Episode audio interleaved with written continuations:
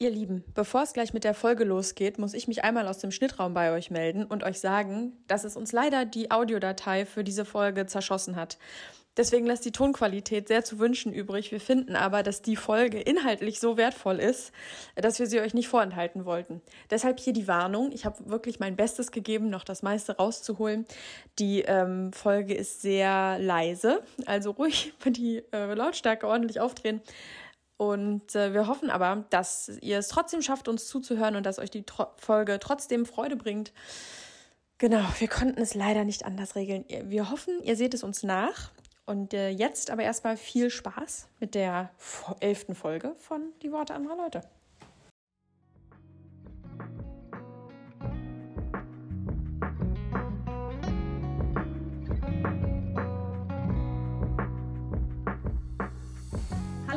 Herzlich willkommen zu Die Worte anderer Leute, dem Literaturpodcast von und mit Julia und Clara. Es, ja, es regnet. Und Podcast-HörerInnen, die schon länger dabei sind, wissen, dass immer, wenn es regnet, für uns Premium-Podcast-Aufnahmezeit ist. Ja, beziehungsweise in den ersten Aufnahmen hat es einfach immer geregnet, wenn wir uns getroffen haben. Wir wollten immer was Spannendes erzählen, aber es hat wochenlang einfach nur geregnet. Heute ist es endlich wieder soweit. Ich habe auch ein bisschen städtisch halt so Motivationsvibes gehabt. Ich weiß nicht, wie es dir ging. Ja, das ist hier Pavlovs äh, Hund. Wie es ist jetzt immer, wenn es regnet, denke ich so, jetzt Stimmt. muss ich einen Podcast aufnehmen. Am Freitag saßen wir im Café, auch weil es geregnet hat. Mhm. Oder zumindest was für Wölf. Nee, es hat schon geregnet. Ja. ja. ein bisschen. Ja. Und da waren wir beide auch schon sehr motiviert und haben gedacht, ach komm, wir müssen heute was für einen Podcast tun. Ja, das machen wir heute. Mit dieser Motivation machen wir heute weiter. Yay. Weil wir heute dann auch nicht so ein schlechtes Gewissen haben, drin vor dem Mikrofon zu sitzen und nicht draußen auf der Peisnitz zu liegen. Naja, aber hier drin ist auch nicht angenehm. nee, das stimmt, aber ich, wie gesagt, fühle mich dann weniger schlecht, wenn ich nicht draußen im, im Regen stehe. Das stimmt. Ja. Oder liegst. Oder liegst. Noch schlimmer. Sag mal, liest du gerade eigentlich was? Ah, gute Frage. Ähm, Für einen Literaturpodcast, danke. Ja, ne? Ich, ich bin einfach so eine kreative Maus. Ja, ich äh, lese, also ich höre immer noch The Great Believers von Rebecca Mackay. Da komme ich irgendwie nicht so richtig voran, was aber gar nicht daran liegt, dass das Buch schlecht ist, sondern daran, dass im Moment nicht viele Sachen passieren, bei denen man nebenher Hörbuch hören kann. Also mhm. ich bin früher ja viel äh, auch Auto gefahren und gereist oder im Flugzeug, also bin immer mal im Flugzeug oder so. Das ist immer so die super Hörbuchzeit, weil man nichts anderes machen kann. Ähm, aber im Moment also ich höre dann immer mal ein bisschen beim Putzen oder beim Frühstücken oder so, aber ich komme nicht so richtig äh, voran. Und es ist ein relativ langes Buch, deswegen höre ich das immer noch. Und dann habe ich angefangen zu lesen The Late Americans von Brandon Taylor. Äh, das hatte ich in der Schanzenbuchhandlung gekauft. Das Buch, ah, ja. was ich in der Schanzenbuchhandlung gekauft habe. Ähm, und das ist bis jetzt ganz gut.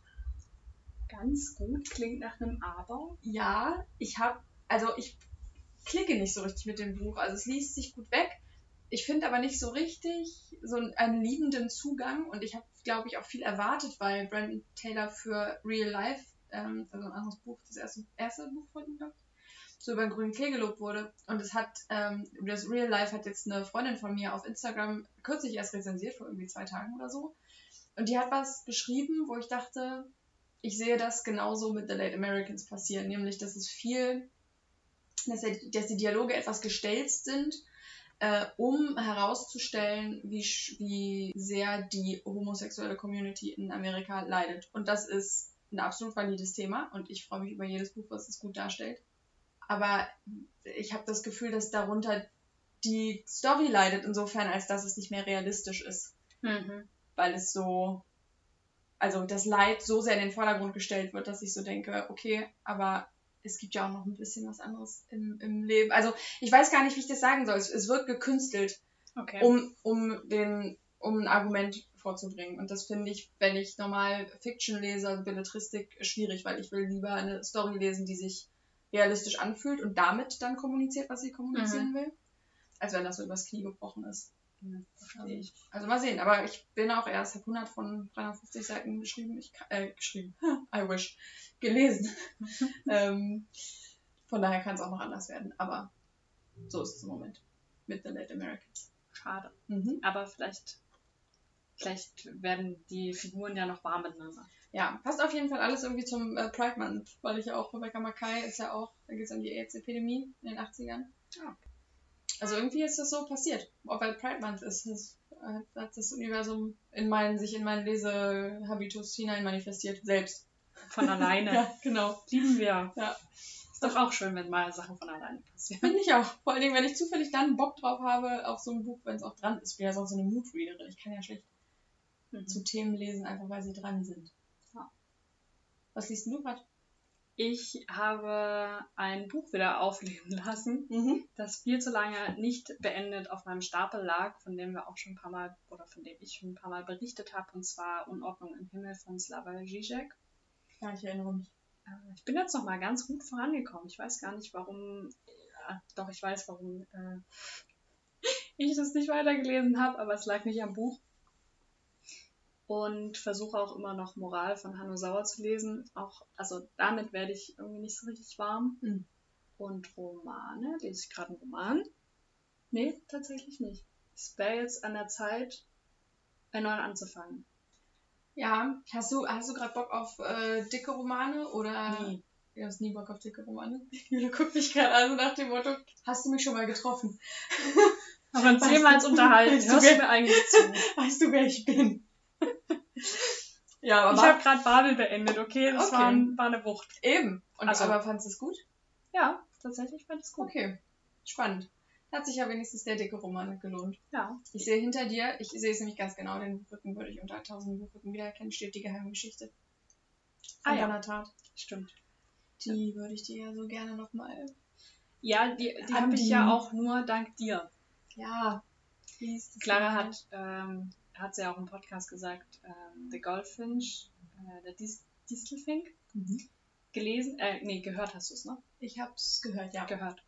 Und äh, mir dann die ganze Zeit von Donna Tartt vorgeschwärmt und dass er jetzt endlich mal wieder nach ihrem Rhythmus ein neues Buch rauskommen müsste und die geheime Geschichte und Jule, du musst es unbedingt lesen. Ja. Und dann stand ich im Bücherbazar mit einer Freundin, mit Johanna und äh, habe die geheime Geschichte gefunden und habe Clara direkt ein Bild geschickt mit sehr viel Mühe, denn bei uns im Bücherbazar also war kein Empfang, kein Netz. Stimmt. Das War so, Bunker. Clara, schau, was ich gefunden habe, soll ich es mitnehmen? Und so, ja, nimm es mit für ein Euro. So geil, dass ich dir, war- ist wie mit dem Hans Faller da, Mhm. mit dem ähm, jeder stirbt für sich allein, dass du einfach diese riesigen Wälzer da mal rausträgst für einen Euro, die ich dir empfehle und dann äh, einfach ich hoffe, dass du sie genau vielleicht in diesem Leben nochmal lesen wirst. Die Hoffnung stirbt zuletzt. Ja, tatsächlich ähm, bin ich wieder zurück im, im Lesegame seit unserer Hm. letzten Podcast-Folge. Hast du den Reading Slump überwunden? Ja, ich habe äh, seit unserer letzten Podcast-Folge vier Bücher gelesen. Boah, da muss ich mir jetzt echt mal ein bisschen unter Bauch klopfen, Jule. Nicht schlecht. Äh, und zwar ging es damit los, die letzte Folge ging ja um Dystopien. Mhm. Und da habe ich in meiner Vorbereitung kurz noch ein Buch aus dem Regal gefischt, wo ich dachte, ich habe doch irgendein theoretisches Buch über Dystopien.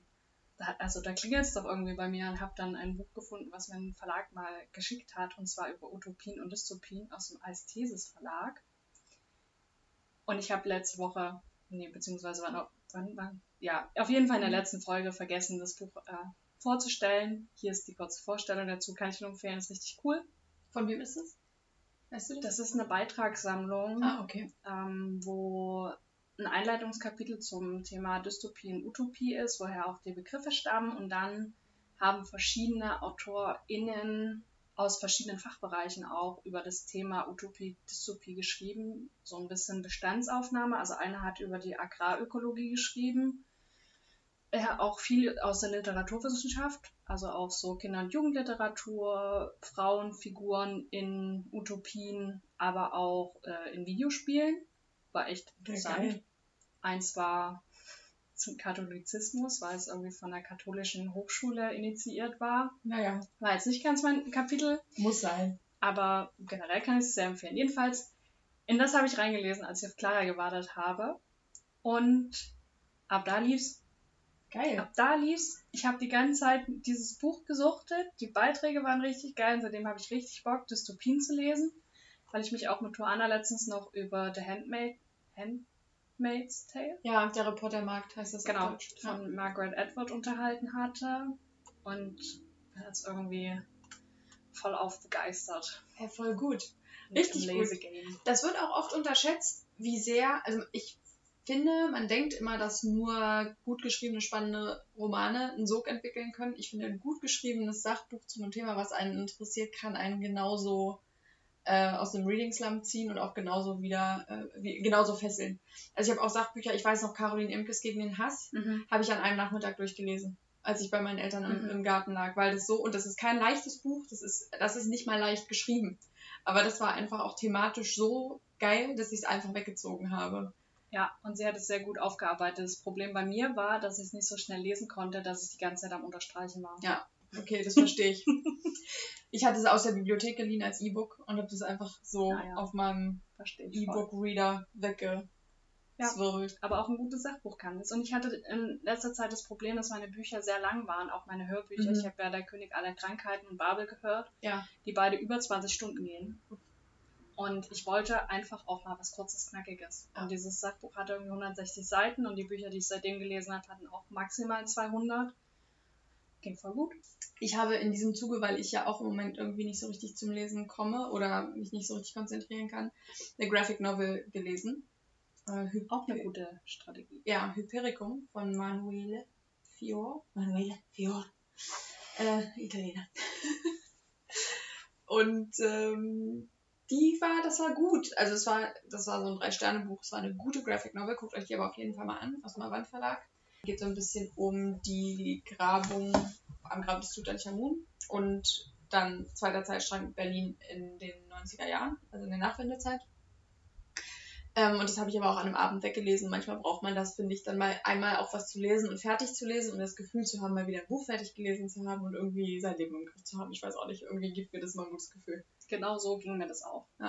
Na gut, Jule. Aber darum soll es ja heute gar nicht primär gehen. Nee.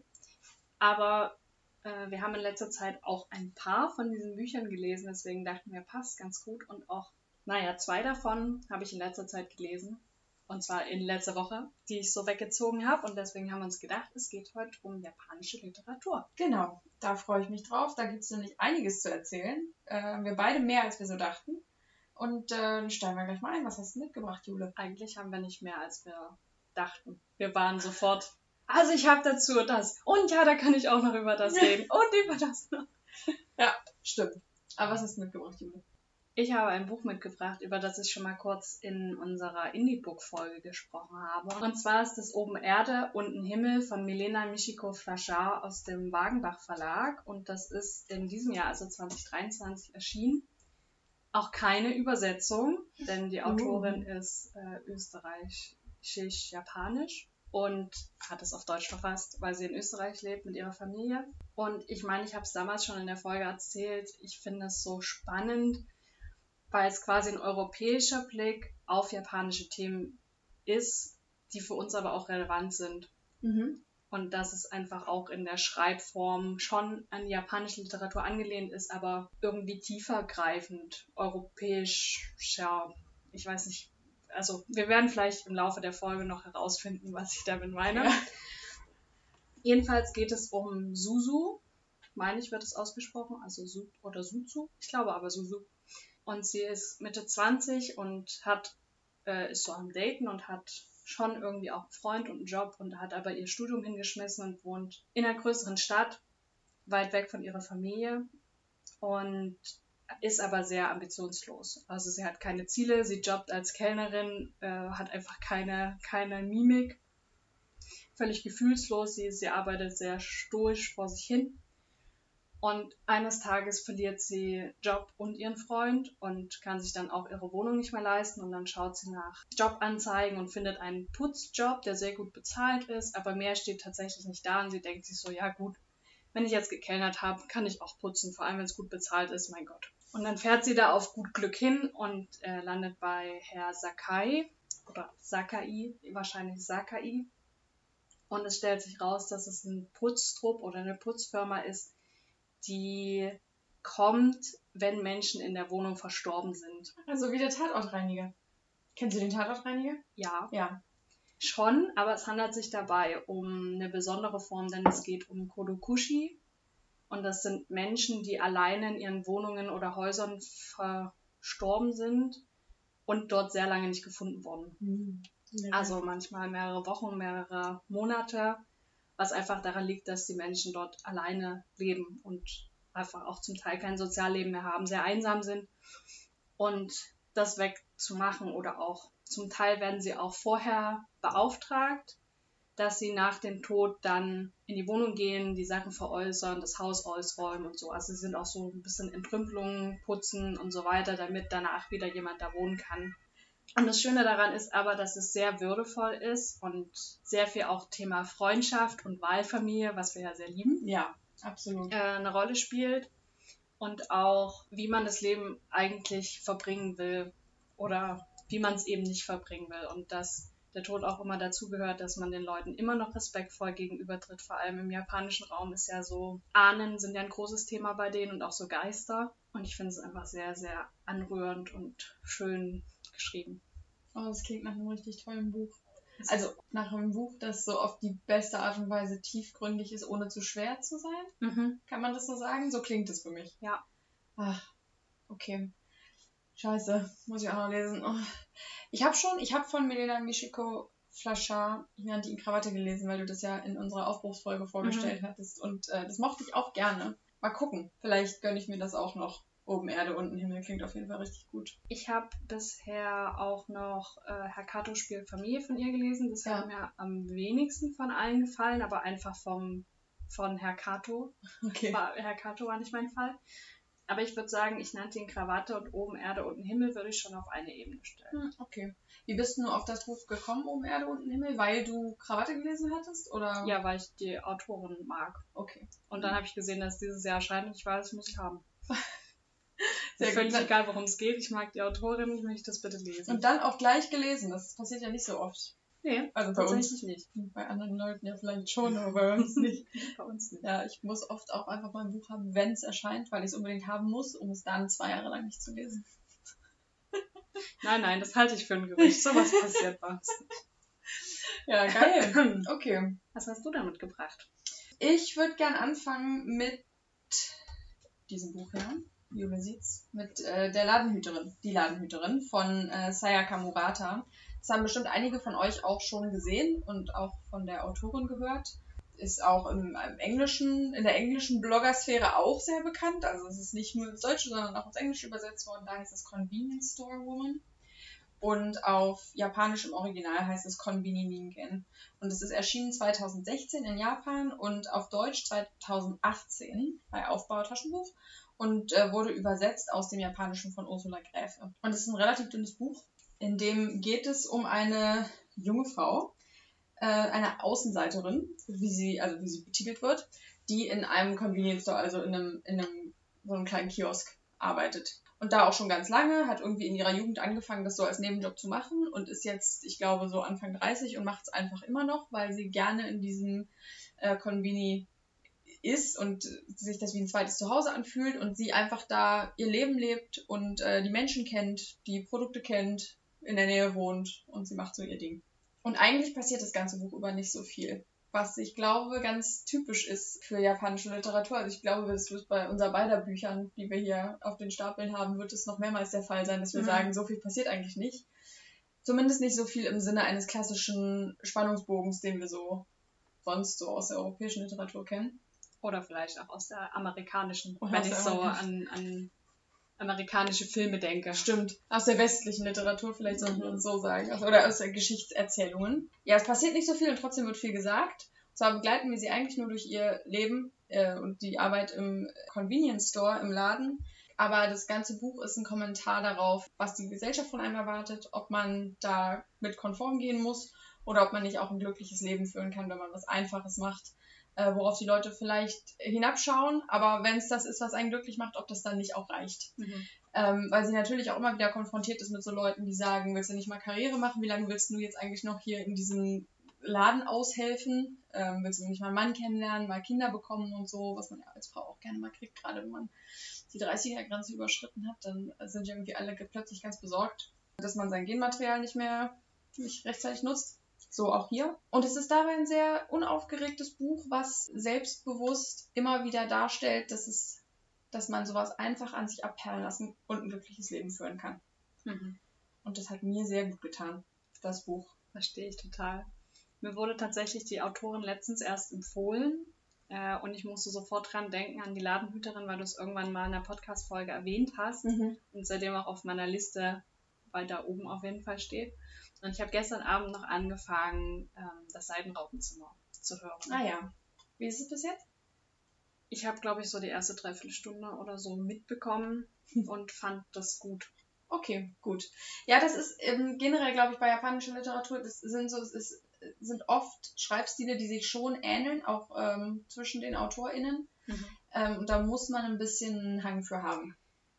Das habe ich auch verallgemeinern wollen Mhm. gestern in, mein, in meiner der Vorbereitung. Vorbereitung. Genau. Die Frage ist allerdings, wir kriegen hier ja nur mit, was auf Deutsch oder auf Englisch übersetzt wurde. Ja, das Und stimmt. von japanischer Literatur im eigentlichen japanischen, also auf dem japanischen Buchmarkt, wissen wir absolut nichts. Da hast du recht. Das ist nochmal eine gute Ge- Qualifizierung dessen, was ich da gerade von mir gegeben habe. Aber Aber ja, ich, Stichproben Auswahlfehler. Ja, Mhm. aber zu dem, was du gesagt hast, was auf dem deutschen Markt in Übersetzung da ist, kann ich das auf jeden Fall unterschreiben. Da ist eine große Tendenz dazu da. Mhm. Die sehe ich auch und die habe ich auch immer wieder. Ja, und ich lese es aber auch äh, gerne. Also wir glauben, wir beide sind uns da schon sehr einig, dass es irgendwie schön ist. Ich finde es tatsächlich auch, gerade wenn man nicht so im Lesefluss ist gerade, ist es manchmal voll angenehm, so eine Geschichte zu lesen, die so undramatisch ist. Ohne dass es eine klassische Liebesgeschichte sein muss oder so. Da gibt es im Deutschen ja in der Unterhaltungsliteratur auch genug, Ja, das stimmt. Sondern eine Geschichte aus dem täglichen Leben einfach. Genau. Und die trotzdem ja auch eine, eine Message hat. Also das Ja. heißt ja nicht, dass irgendwie dass es irrelevant ist oder dass, dass sie nichts zu sagen haben. Aber sie sagen es eben auf eine sehr ruhige und angenehme Art und Weise. Und das ist manchmal gut für die Seele. Oder auch einfach zwischen den Zeilen. Mhm. Ohne so explizit philosophisch oder mit dem Finger drauf zu zeigen. Stimmt. Stimmt, das ist gut gesagt. Ja, das Buch habe ich gelesen, als ich äh, meine erste Corona-Infektion hatte. Ich habe nämlich eine liebe Freundin, die heißt auch Clara. Ich war da auf, im, auf dem Dorf meiner Eltern gefangen mit meinen Eltern in, im Haus, weil wir alle Corona hatten und ich kam nicht weg. Und eine Freundin von mir ist äh, zu Besuch gekommen, weil deren Eltern auch in dem Dorf wohnen. Ich hoffe, du meinst nicht, dass du weg von deinen Eltern wolltest, sondern dass er einfach zu Hause bleiben musste. Ja, naja, ich wollte halt eigentlich weg aus dem Dorf, das wird ja schon irgendwann auch ein bisschen so, öde. okay. Ähm, aber ja, Clara ist zu Besuch gekommen, weil ihre Eltern da auch wohnen und hat mich gefragt, was sie mir mitbringen sollen. Dann habe ich gesagt, wenn du in den Talier gehst, kannst du mir bitte die Ladenhüterin von Sayaka Murata mitbringen. Das hat sie gemacht. Und da wir alle früher oder später in der Woche eh immer mal in dem Buchladen Man vorbeikommen, kommt immer mal war es auch kein, versehentlich. kein großer Umweg für Clara nicht. Stimmt. Ja, und deswegen habe ich äh, eine doppelt schöne Erinnerung an das Buch. Auch noch ein Geschenk von einer lieben Freundin. Und auch da, während ich mit Corona zu Hause saß und nichts machen konnte, genau dafür war es auch eine gute Lektüre. So von wegen, man muss auch nicht immer was Krasses machen, damit das Leben gut ist. Verstehe ich voll gut. Was hast denn du noch? Ich, ich habe das Gefühl, wir haben einen richtigen Run, aber es ist auch dadurch, äh, ich weiß gar nicht, woran das liegt. Wir können, man kann schnell so drüber wegreden. Ja, ich glaube, es ist manchmal anstrengender, wenn man so über, vielleicht, wenn wir über die Romane reden, die wir sonst lesen, wo es viel auch um verschiedene Länder, multikulturell, die reisen total viel und die Bücher, die ich mitgebracht habe, spielen tatsächlich meistens auch an einem Ort, an einem kleinen Ort mit einer begrenzten Anzahl Menschen und es passiert nicht wahnsinnig viel. Ja, da wäre es wieder mit der, mit der ruhigen äh, Erzählweise. Ja, und ich habe auch überlegt, woran es liegen könnte. Und dachte, also es ist ja auch nicht so, es gibt ja so Literatur wie, weiß ich nicht, die so explizit immer auf Landschaftsgestaltung und so eingeht und so ganz viel über fünf Seiten beschreibt, wie die Berge aussehen. Das ist es ja gar nicht. Nee, Also irgendwie reden die auch nicht besonders viel manchmal und irgendwie passiert nichts, aber trotzdem füllen die die 200 Seiten, ohne dass es, also ich weiß auch nicht so richtig, wie die das machen. ja, Ich kann es nicht greifen. Stimmt. Ja, und es wird auch nicht langweilig. Also wenn Nee. man das jetzt so sagt, dieses wird nichts beschrieben und die reden nicht viel und es passiert nicht viel, klingt jetzt nicht nach dem, nach dem begeisterndsten Buch der Nee, Welt, also aber ich würde irgendwie sind nicht- die immer toll. Ich würde da nicht losgehen und sagen, ah, das kaufe ich mir, da ist ja offensichtlich nichts drin. Nee, ja, genau. Vielleicht muss ich auch einen besseren Job machen, das zu verkaufen. Die Ja. Seiten sind übrigens auch vollgeschrieben. Also es sind nicht 200 leere Seiten. Wollte ich schon mal anmerken. Ja, Naja. aber gut. Was hast du noch? Ehe wir nachher wieder zurück zur Tendenz kommen, der Mhm. Romane, dachte ich, ich bringe vielleicht auch mal noch einen Manga mit. Oh, sehr gut. Denn das Das ist finde ich sehr unterstützenswert. äh, ja auch nicht die Kategorie Buch, die du liest. Mhm. Wenn dann, wenn dann Graphic Novels, ne? Ja, da ist jetzt natürlich die Frage, wo ist die, wo ist die Grenze? Aber ja, ich Manga habe ich tatsächlich, ich habe Full Metal Alchemist gelesen. Ah. Ähm, Habe ich nur gesehen. das war es aber auch gesehen, habe ich auch. Ah. Ähm, aber da hört meine Manga-Erfahrung auch auf. Ich habe tatsächlich als Jugendliche viel Mangas gelesen. Und als ich dann aber angefangen habe, Bücher zu lesen, ist das irgendwie in den Hintergrund geraten. Nicht, weil ich es nicht mehr lesenswert fand, sondern es hat sich dann beschränkt auf, ich gucke nur noch die Animes dazu. Ja, okay. Weil ich mir aussuchen muss, wo, also ich kann ja nicht den ganzen Tag lesen. Also ich persönlich kann das nicht den ganzen Mhm. Tag. Und dann schaue ich mir Sachen auch gerne einfach an. Ja, ich finde schön, wie du es gerade gesagt hast. Ich habe früher Mangas gelesen, dann habe ich angefangen, Bücher zu lesen. Also Romane zu Ja, lesen. Versteht schon, aber gut. Hm, kann sein, dass es da auch noch eine Überschneidung gab. Aber es waren so mit auch die ersten Ja. von, von meiner Familie so mitbekommen. Und äh, ganz groß war da auch One Piece, Ah, natürlich. Mhm. was ich mittlerweile nicht mehr lese, also schon sehr lange nicht mehr, aber ich gucke es immer noch. Ja. Bin, bin auch am, am Nabel der Zeit in der aktuellsten Folge. Das habe ich voll verpasst. Ich das durfte das nicht. Meine Mutter hat mir das nicht erlaubt, Anime zu gucken. Ich durfte das alles nicht gucken. Durfte, Bitte einmal kurz weg. Ja. Ja, durfte Pokémon nicht, Dragon Ball. Oh no! Durfte ich nicht gucken. One Piece durfte ich auch nicht gucken. Durfte ich alles nicht. Deswegen ist es an mir vorbeigegangen. Das ist mega traurig. äh, Tatsächlich hat sich meine, also mein Bruder ist ein Jahr älter als ich und Mhm. wir sind so ein bisschen zwillingsmäßig aufgewachsen.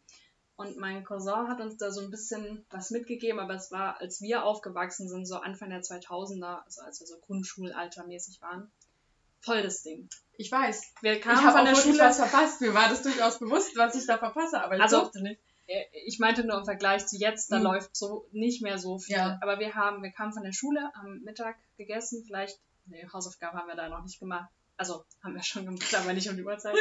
Und dann haben wir uns vor den Fernseher gesetzt und haben Pokémon geguckt und äh, One Piece und Naruto und alles, was da lief, Detektiv Conan. Krass. war voll, also ist auch bis heute noch voll unser Ding. Oh, das glaube ich. Das kann man so auf RTL 2, das durfte ich nicht gucken. Den, den durfte ich nicht. Ich durfte nur Super RTL und Kika.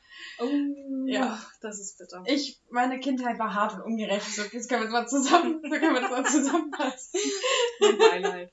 Ja, so, Manga. Aber ich habe einen Manga mitgebracht. Mhm. Das ist der einzige, der aktuell in meinem Zimmer hier noch vorhanden ist. Nee, stimmt nicht. Zu Hause, also in meinem Zimmer zu Hause gibt es auch keine Mangas mehr. Die sind mittlerweile alle ausrangiert worden, weil Mhm. ich die, die Serie nicht mehr verfolgt habe. Und zwar ist es Noragami. Und Noragami habe ich gar nicht als Manga kennengelernt, sondern ich habe es als Anime gesehen auf Netflix. Lief das mal eine Weile, jetzt läuft es, glaube ich, nur noch auf Amazon Prime. Es gibt die ersten zwei Staffeln. Und es geht um Yato. Yato ist ein unbekannter Gott in Jogginghose.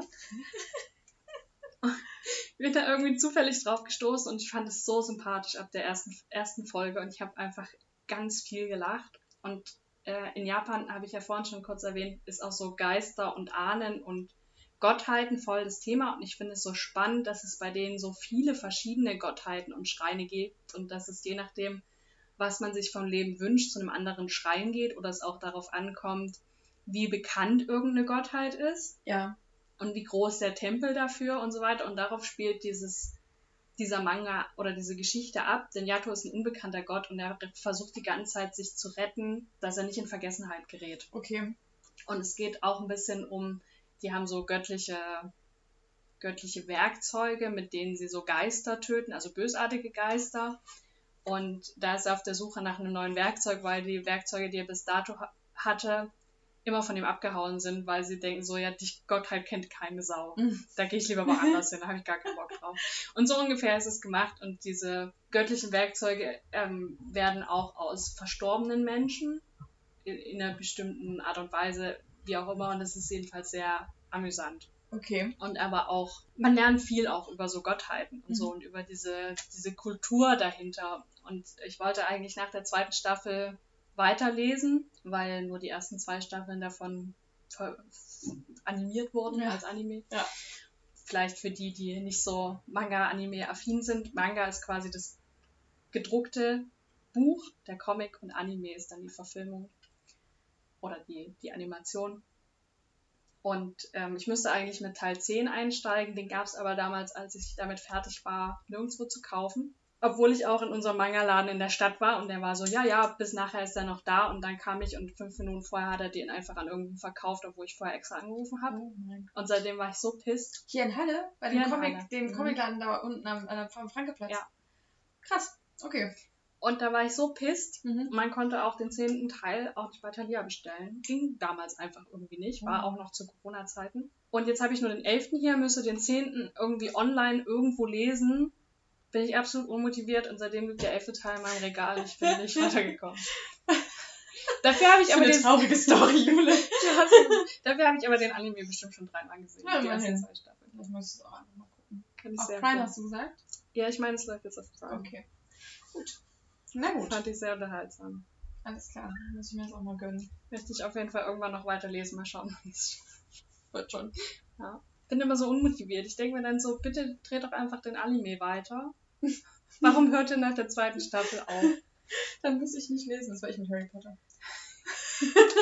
Ja, wenn man die Möglichkeit hat, bestimmte Sachen nicht lesen zu müssen. Also Ja. es gibt ja Sachen, die einfach nur in Buchform da sind. Ja, das stimmt. Aber also manchmal, das haben wir ja bei der Migrationsfolge, glaube ich, gesagt, also so gerade so vielschichtige und psychologisch äh, tiefgründige Themen profitieren auch sehr von einem Buch, weil ja so ein Film Ja, auch nur äh, ne, bedingt viel abbilden kann. Aber ja, Und genau deswegen brauche ich dann manchmal Abwechslung. mhm. ja, verstehe ich. Naja, jedenfalls, das ist Noragami. Von? Äh, Adachi Toka. Und im Deutschen erscheint das im Egmont Verlag. Okay. Wurde natürlich auch übersetzt. Ja. Und zwar von Ai Aoki. Mhm. Ist 2014 in Japan erschienen und 2015 schon in Deutschland. Geht voll schnell. Aber gut, die Szene ist ja vorhanden. Ich würde gleich anknüpfen. Äh, mit Graphic, mit einer Graphic Novel Series. Ja. Einer, Co einer Comicserie, wie die normalen Menschen sagen. Aber wenn man, wie gesagt, als Erwachsener noch Comics liest, dann sagt man Graphic Novel. Ähm, Ich bin mir tatsächlich, also ja, ich habe immer das Gefühl, Graphic Novel ist quasi ein Roman, eine Geschichte in einer kurzbändigen Serie oder in einem Band. Und Ja. Comics sind für mich sowas wie, also in der Machart das Mhm. gleiche, aber eher in einer langen Serie, sowas wie die ähm. Entenhausen. Achso, hier äh, DuckTales. Ähm, ja, die DuckTales. Uh. Oder Mickey Mouse oder sowas. Mhm. Verstehe. Ich weiß tatsächlich aber gar nicht, ob das eine faktische Unterscheidung ist Mhm. oder einfach nur meine eingebildete gefühlsmäßige Unterscheidung. Wir können es, wir nehmen es so. Ich würde bei dem, was ich jetzt vorstelle, sagen, es sind Graphic Novels, weil es eine abgeschlossene Serie von vier Büchern Ja. ist. Und zwar geht es um Barfuß durch Hiroshima von Keiji Nakazawa. Und das äh, genau ist übersetzt worden von Nina Olligschläger. Und ähm, ich kann nicht genau sagen, welcher Teil wann in Deutschland rausgekommen ist, weil ich nur den dritten und vierten Teil im Moment hier habe. Äh, die habe ich mir nämlich aus der Stadtbibliothek Halle gegönnt. Schon mal was von Google gehört. Das würde ja bedeuten, dass ich mich auf so eine Podcast-Aufnahme vorbereite, Jule. Und es Und kann sich immer nur einer Du sollst vorbereiten. nicht immer von dir auf andere schließen, okay? Ich stelle mich hier fünf Minuten, bevor ich zu Hause losgehe, vor mein Regal, ziehe drei Bücher raus und denke, so, los geht's. Podcast. Ihr könnt uns ja gerne mal schreiben, ob es auffällt, wer von uns beiden sich vorbereitet oder ob es überhaupt keinen Unterschied macht. Also in den frühen 2000ern Ist es erschienen? ist es erschienen auf Ah, ja. Deutsch, genau. Und zwar bei Carlsen Comics. Carlsen Verlag, also es ist ein Mhm. großer Comic Verlag. Ja. Ähm, und 1975 in Japan, also schon in den 70ern. Und es ist ein Memoir in äh, Comicform, eine Autofiktion. Also es ist nicht, äh, Mhm. vielleicht Memoir ist falsch, aber eine Autofiktion, äh, in der der Autor seine Erinnerungen an die ähm, Atombombenangriffe auf ähm, Hiroshima und Nagasaki verarbeitet. Und es sind vier Teile. Im ersten Teil ist der, der Vorlauf sozusagen, also Krieg in Japan. Der erste Teil endet mit Fall der Bombe. Der zweite Teil ist das, also wie dieser Junge überlebt in der Stadt und sich da aus den Trümmern arbeitet und aufs Land flieht. Der dritte Teil, da geht es darum, wie das Leben auf dem Land als äh, Flüchtling war in Japan, dann nach diesen Bombenangriffen und nach der Kapitulation. Die waren nämlich, weiß Gott, nicht willkommen, weil nichts zu essen da war und dann alle gedacht haben, ihr da, ihr verseuchten, verstrahlten Städter, was macht ihr bei uns? Wir haben sowieso schon nichts. Und den vierten Teil habe ich noch nicht gelesen. Das steht noch an. Also du meinst den Atombombenabwurf und nicht einfach nur Bomben. Ja, Abwurf. genau, ich meine die Atombombenangriffe Ah, ja. Hiroshima und Nagasaki. Ähm, Hiroshima in diesem Fall, wie der Name vermuten lässt. Also es mutet aber wie ein Memoir an, weil es eben die Geschichte eines Jungen erzählt. Genau. Und so ein bisschen seine Geschichte ist aber auch fiktional. Genau, es, also es läuft sehr parallel zu seiner, zu der Geschichte des Autors. Es ist aber nicht, er hat nicht denselben Namen. Mhm, die die mhm. Geschwister heißen nicht gleich und es ist alles, also deswegen ist es Autofiktion. Ja. Es ist Ja. sehr nah dran, aber nicht Mhm. äh, keine äh, Sach, also oder kein Non-Fiction. Seine. Geschichte quasi zum Anlass genommen, eine Geschichte zu schreiben. Genau. Und ähm, das ist spannend, weil es ein Buch ist, was ich, also das würde ich auch lesen, wenn es kein Comic wäre, weil ich das Thema super spannend finde und es eben ganz sehr politisch ist und pazifistisch aus offensichtlichen Gründen, weil ich glaube, jeder, der so einen Atombombenangriff überlebt hat, findet Krieg nicht mehr so geil. Und Und das wäre generell auch ein Krieg. generell. Aber dadurch, dass es ein Comic ist, ist es eben nochmal anders äh, bildgewaltiger, natürlich erstens. Und zweitens vermittelt es auch Gefühle und Erlebnisse anders, habe ich das Gefühl. Also man kann es natürlich, ein guter Autor äh, oder eine gute Autorin kann das sehr gut mit Worten umschreiben, sodass man Mhm. es sich vorstellen kann. Aber so ein Bild, so ein Bild zu sehen von ähm, Atombombenopfern, wie es jemand gezeichnet hat aus der Erinnerung, das haut nochmal anders rein, emotional. Oder zumindest vielleicht gar nicht stärker oder weniger stark, aber eben anders. Und deswegen, also das ist, das macht die Bücher für mich so besonders, weil die eben, wie gesagt, auch irgendwie einen Bildungsanspruch haben. Also ich habe auch wirklich auch was gelernt nochmal davon, wie das in Japan so war während des Zweiten Weltkrieges und Ende des Zweiten Weltkrieges und so.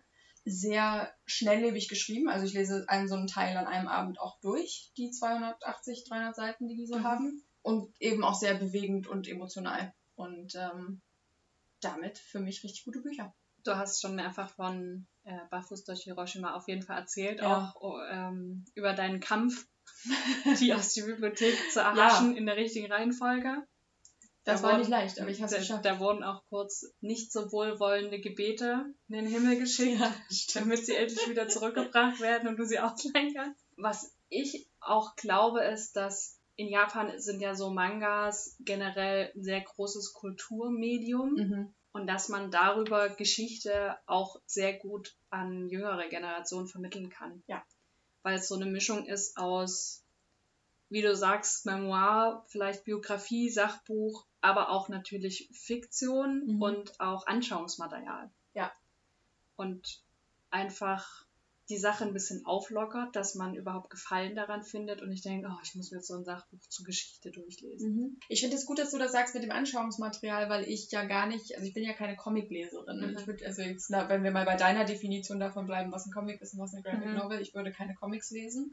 Und auch Graphic Novels lese ich eigentlich immer dann, wenn sie irgendwie einen, ähm, einen gewissen Bildungsanspruch erfüllen, das muss ich schon sagen. Ja. Also wenn es irgendwie ein geschichtliches ähm, Event aufarbeitet oder mich irgendwie eine, mir eine Kultur vorstellt oder irgendwie, ja, da mich bildet. Und da, wie gesagt, kann so eine Graphic Novel manchmal mehr und auch besser hängen bleiben, als wenn ich mir ein Sachbuch dazu durchlese, Mhm. weil die, äh, also erstmal ja visuell einen anders anspricht und auch emotional, wie nochmal emotionalen anderen ähm, Einfluss hat. Und ich habe, ähm, man, man hat mehr das Gefühl, dabei gewesen zu sein. Nicht, Mhm. dass ich da jetzt gerne dabei gewesen wäre, aber mir bleiben, mir sind halt Bilder im Kopf geblieben äh, von, diesen, von dieser Graphic Novel, die ich glaube, die mich so schnell nicht mehr verlassen werden. Ähm, und das ist gut. Mhm. Verstehe ich Ja. total. Ich muss da gerade dran denken, weil ich das Gefühl bei Babel hatte Mhm. von äh, äh, R.F. Kuang. Ja. Und zwar geht es da auch ums 19. Jahrhundert. Ich habe in der letzten oder vorletzten Folge kurz äh, umrissen, worum es geht. Und wird vermehrt aus der Sicht von ähm, Einwanderern nach Großbritannien erzählt, wie es ist, als aus den Kolonien stammt, in Großbritannien zu leben oder generell auf der Welt zu leben. Und es auch sehr viele Realereignisse einflechtet. Mhm. Und ich finde, durch so ein, dadurch, dass es ein Roman ist und ein Fantasy-Roman, kann man die Geschichte Großbritanniens einfach den Leuten in einer viel breiteren Schicht näher bringen. Ja. Das fand ich wahnsinnig interessant. Das stimmt, jetzt wo du das sagst. Ist es eigentlich, also das ist ja kategorisiert als Fantasy Mhm. und ich glaube, da haben wir schon drüber geredet, als wir drüber gesprochen Ja. haben über das Buch. Ich finde es fast ein bisschen, das wird dem Buch fast nicht gerecht, weil es ja schon viel, viel Geschichte und auch realistische Mhm. Geschichte ist mit ein bisschen Zauberzeug im Prinzip. Ja, ja, ist es auch. So, ne? Und ich hatte, ich hatte immer ein bisschen Angst, dass dann so ein Fantasy-Label das abwertet für Leute, die eigentlich auch noch was davon lernen könnten. Weil ich glaube, gerade das Genre wird auch schnell abgeschrieben als Drachen und Feen und irrelevant. So. Ja, das stimmt. Aber wir beide sind ja gar keine Fantasy-Mäuse. nee. Oder, oder wirklich. Nee, Seltenst. Nur ja. Brandon Sanders. In meinem Fall. Wir, wir bleiben mal bei keiner. wir sind keine, keine Fantasy-Mäuse. Autsch. Aber das Buch hat uns beide über verschiedenste Wege erreicht. Und wir Ja. haben es beide gelesen oder gehört. Ja, das stimmt. Das muss man ihm lassen. Und wahrscheinlich werden es auch sehr viele Fantasy-Leute lesen. Mhm. Also ich glaube, es spricht durch die Themenvielfalt auch viel an. Ja. Also ich meine, Roman ist ja auch sehr weitläufig. Mhm. Und da gibt es auch also alles zwischen verschiedensten Niveaus und Themen und überhaupt. Vielleicht, ähm, weiß ich, ich bin sowieso nicht so ein Genre-Mensch. Ich kann das auch nicht unterscheiden, ab wann irgendwas Horror oder Dystopie oder whatever ist. Ja, ich finde es auch schwierig, die Grenzen Oder auch bei ja aus. Musik. Ja. Ah, Aber ich- das ist noch eine ganz anders, so andere Story. Aber ich Aber verstehe ja. gut, was du meinst. Das, Mhm. Also es wird dem Buch nicht gerecht. Es ist vielleicht, weiß ich nicht, 5% Mhm. Ja. oder so wirklich Fantasy. Aber allein dadurch, dass es drin vorkommt, ist es eine Fantasy-Welt und deswegen wird es wahrscheinlich als Fantasy gelabelt. Ich würde es eher noch unter Magical Realism laufen lassen, glaube ich, manchmal. Aber gut, das ist jetzt Ja. eine Debatte, die wir vielleicht hier nicht führen müssen in der Folge. Aber ja, es ist, ähm, ich weiß, was du meinst. Mhm. Wie sind wir da jetzt hingekommen? Durch Anschauungsmaterial. Anschauungsmaterial. Stimmt. Genau. Äh, ja, Barfuß durch Hiroshima, äh, super Graphic Novels äh, Serie, kann ich nur empfehlen. Was hast du noch mitgebracht? Ich habe noch mitgebracht, auch ein Buch, was ich zumindest ganz kurz mal erzählt habe, Mhm. auch in der Indie-Buch-Folge, und zwar Gute Nacht Tokio von Atsuhiro Yoshida. Wir hoffen übrigens in der ganzen Folge über, dass wir den Namen richtig aussprechen. Wir und geben unser allerbestes. ja, aber kein Gewehr. Ja, nee. Und zwar geht es da um mehrere Personen, die nachts in New York, äh, New York, ja, New York, Tokio, alles das Gleiche, Man kennt's. die nachts in Tokio unterwegs sind. Mhm. Und zwar geht es los mit einer Filmrequisitenbeschafferin, Mhm. die nachts für den nächsten Tag, für die Filmrequisite, immer irgendwelche abstrusen Dinge holen soll, wo ihr Chef sie dann nachts immer losschickt und wo auch immer sie die herholen soll. Sie muss sie besorgen, sei es irgendeine spezielle Frucht, die sie noch nie gesehen oder gegessen hat oder irgendwelche Handwerkssachen, wie auch immer. Und ähm, sie zieht dann los und das ist eine der Personen. Dann gibt es noch äh, Matsui, der ist Taxifahrer, Nachttaxifahrer, was natürlich, er transportiert viele Menschen und dadurch kommen auch viele Figuren dahin. Und dann fahren sie zu bestimmten Läden und Tokio ist ja wirklich eine viele Millionen Menschen Stadt. Mhm. Aber am Ende ist auch Tokio ein Dorf. Ja. Und so überschneiden sich über Umwege, aber gar nicht so, dass man denkt, konstruiert. Es ist natürlich eine Fiktion, aber Mhm. es fühlt sich sehr real an, in welchem Maße sich die Leute dort über den Weg laufen und was sie so für normale Probleme haben. Eine Person ist Telefonseelsorgerin, eine sucht ihren Bruder und ähm, so treffen sie sich alle immer an so einem Drehkreuz in, in Tokio und laufen sich mehr oder weniger früher oder später über den Weg. Cool. Und das ist richtig schön erzählt. Ja. Das wieder, das fällt wieder in die Kategorie unaufgeregt und schön. Ja, und vor allem, weil es auch so verschiedene Berufsbilder beleuchtet. Also so Telefonseelsorgerin, Filmrequisiten, Beschafferin, Mhm. Nachttaxifahrer. Das ist schöner Querschnitt durch die Gesellschaft. Ja, total. Und ähm, gibt es denn da eine übergeordnete Storyline oder ist es wirklich eher so ein, wir treffen jetzt einfach mal ein paar Leute nachts in Tokio? Mm, Es ist in so Episoden geschrieben und es gibt keine Haupthandlung. Also es geht nicht los mit XY sucht und findet am Ende oder so. Ähm, es gibt natürlich ein paar Stränge, die sich nach und nach dann auflösen, Mhm. aber im Prinzip setzt es jede Nacht um eins ein, wenn in diesem Filmset, wo die eine Person arbeitet, quasi so ein, so ein Raum voller Uhren um eins schlägt. Aha. Und Och, dann voll schön, das klingt so nuschig. ja, Habe ich jetzt irgendwie voll Bock drauf. Ich habe das. Cover gesehen und es ist quasi so ein Nachthimmel mit ganz vielen Sternen, so einem dunkelblau und vorne drauf sind ähm, gezeichnet mehrere Figuren. Auch so eine, sieht aus wie so eine kleine Eule. Stimmt. Ähm, und ich fand dieses Buch einfach vom Cover so ansprechend. Ich habe mich sofort darin verliebt und auch instant in den Verlag, nämlich aus dem Kass Verlag und die verlegen, also am Anfang haben sie nur japanische Literatur verlegt, mittlerweile wollen sie sich auch ein bisschen auf koreanische Literatur äh, spezifizieren und die waren so nett. Ja. Diese Indie-Verlage. Diese Indie-Verlage. Die waren so nett. Ich Beste. Hab, ja, und da stelle ich nachher noch kurz ein Buch vor, weil sie haben mir zu dem Gute Nacht Tokio einfach noch zwei Bücher mitgeschickt. Und waren so, hier, wir glauben, es könnte dir gefallen. die Indies. Die und tatsächlich, ich habe es mitgebracht, also es hat mir auch gefallen, das andere. Okay. Gute Nacht Tokio, wirklich Herzensbuch, war voll schön. Es ist so lustig, weil alles, was du gerade gesagt hast, ich habe das Buch wieder ein Buch, was perfekt daran anschließt über das ich jetzt reden möchte. Es wurde leider noch nicht aufs, ins Deutsche übersetzt, aber ins Englische. Und das habe ich gekauft, als ich in Amerika war. Auch wegen des Covers. Und zwar ausschließlich wegen des Covers. Es ist ein Gemälde vorne drauf. Ein äh, Gemälde. Doch, ist gemalt. Ähm, von einem Hund, der in einem bewässerten Feld steht vor Hügeln. Eine japanische Landschaft. Sieht voll schön aus. Ja, äh, und deswegen ist es mir auch ins Auge gefallen. Es heißt The Boy and the Dog von äh, Seishu Hase. Ähm, es wurde übersetzt aus dem Japanischen ins Englische von äh, Alison Watts. Und äh, erschienen ist das Ganze 2020 in Japan und 2022 im Englischen bei Viking. Ja, und die Parallele geht zu deinem zu Gute Nacht Tokio geht darüber hinaus, dass wir beide die Cover schön fanden. Ähm, und zwar ist auch das ein episodisch geschriebenes Buch. Und zwar sind wir in einem Japan nach einer Katastrophe es liest sich, als wäre einfach damals diese Atomkatastrophe in Fukushima eskaliert und hätte einmal das Land lahmgelegt und wir äh, sind im Prinzip in einem etwas postapokalyptisch anmutenden Japan unterwegs mhm. mit einem Hund. Und der Hund hat keinen Namen und wir wissen nicht so richtig, ähm, wer er ist und äh, was, was er macht, sondern treffen ihn einfach wer, vor einem Laden, wo er einem Mann zuläuft, der in dem Laden gerade was kaufen will und ihm dann ein bisschen was dem Hund ein bisschen was zu essen mitbringt und sich dann dazu entscheidet, den Hund mitzunehmen von vor dem Laden, weil offensichtlich ähm, niemand sich um diesen Hund kümmert. Und der Hund, den begleiten wir das ganze Buch über während er sich von Mensch zu Mensch vorarbeitet. Also der Hund, das merkt man irgendwann, ist irgendwohin unterwegs. Wir wissen nicht wohin, wissen nicht, wo er hin will und warum er dahin will, wo er hin will. Aber er begleitet eben Menschen immer auf ihrem Weg für eine Weile, bis sie irgendwann ihn, sie ihn nicht mehr brauchen oder er sie nicht mehr braucht und sich wieder auf den Weg macht. Weiter gen Ziel, bis er dem nächsten, der nächsten Person über den Weg läuft die sich ihm annimmt. Das klingt ja voll schön.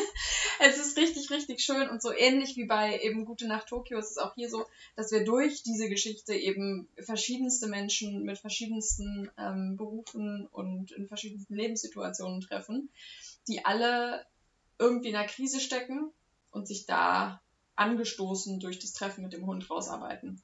Und äh, darüber liegt natürlich, da hier liegt eine größere Story drüber, nämlich dieses, wer ist dieser Hund und wo will er hin? Und auch das wunderschön geschrieben, sehr unaufgeregt.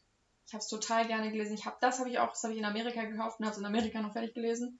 Also so, jetzt habe ich gekauft und gelesen. Es mhm. hat eine Woche gedauert. Und ähm, ja, wer Englisch lesen kann und will, es ist auch relativ, äh, relativ simple Sprache, wie oft bei diesen einfachen Geschichten, die wir jetzt so oft erwähnt haben, mhm. ist ja sprachlich auch jetzt nicht super anspruchsvoll.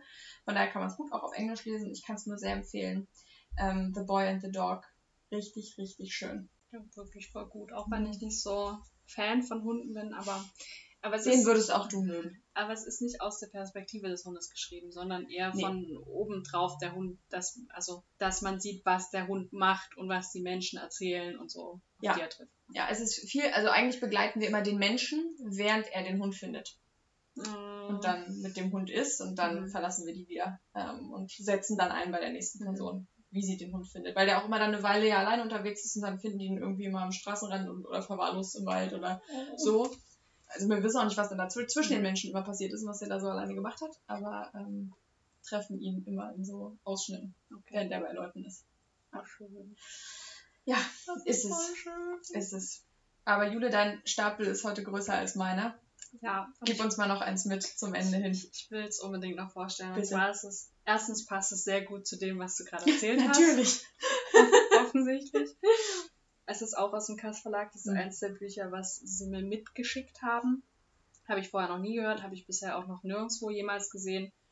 Und ähm, ich hatte jetzt so eine Phase, wo ich nichts lesen wollte, was ich zugeschickt bekommen habe, in dem Sinne, dass ich es rezensieren muss. Ich wollte keine Sachbücher lesen, ich bin einfach ein bisschen Klar. fertig. Mhm. Und dann habe ich dieses Buch gesehen, war so, ich habe mir nicht mal den Klappentext durchgelesen, ich habe keine Ahnung, worum es da geht, es ist relativ dünn, es hat, glaube ich, 160 Seiten oder so.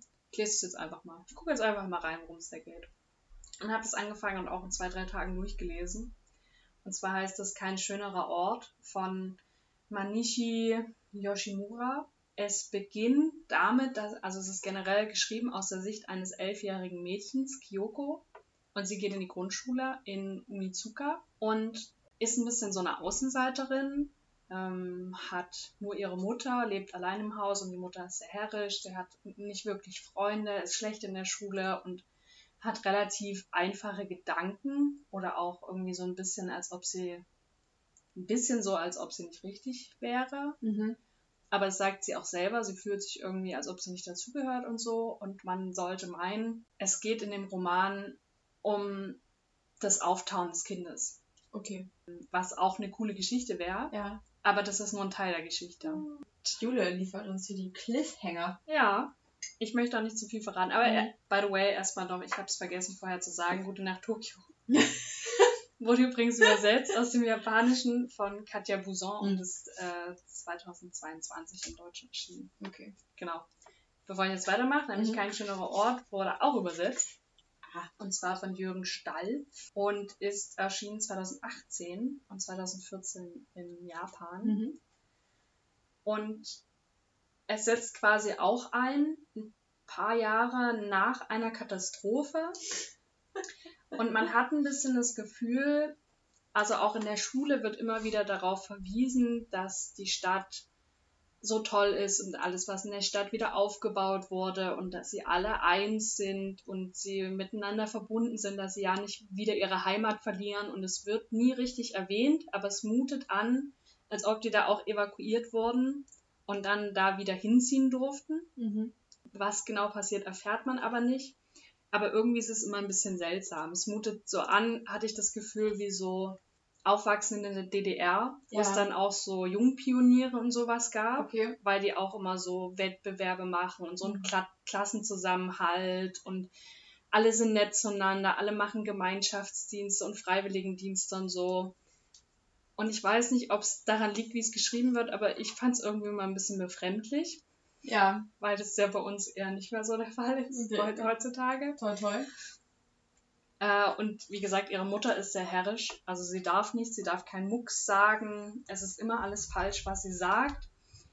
Und irgendwie hat mich diese Story gefesselt, obwohl auch da nicht so viel passiert ist. Ich meine, es ist eine Grundschülerin, die geht in die Schule und dann ist sie zu Hause.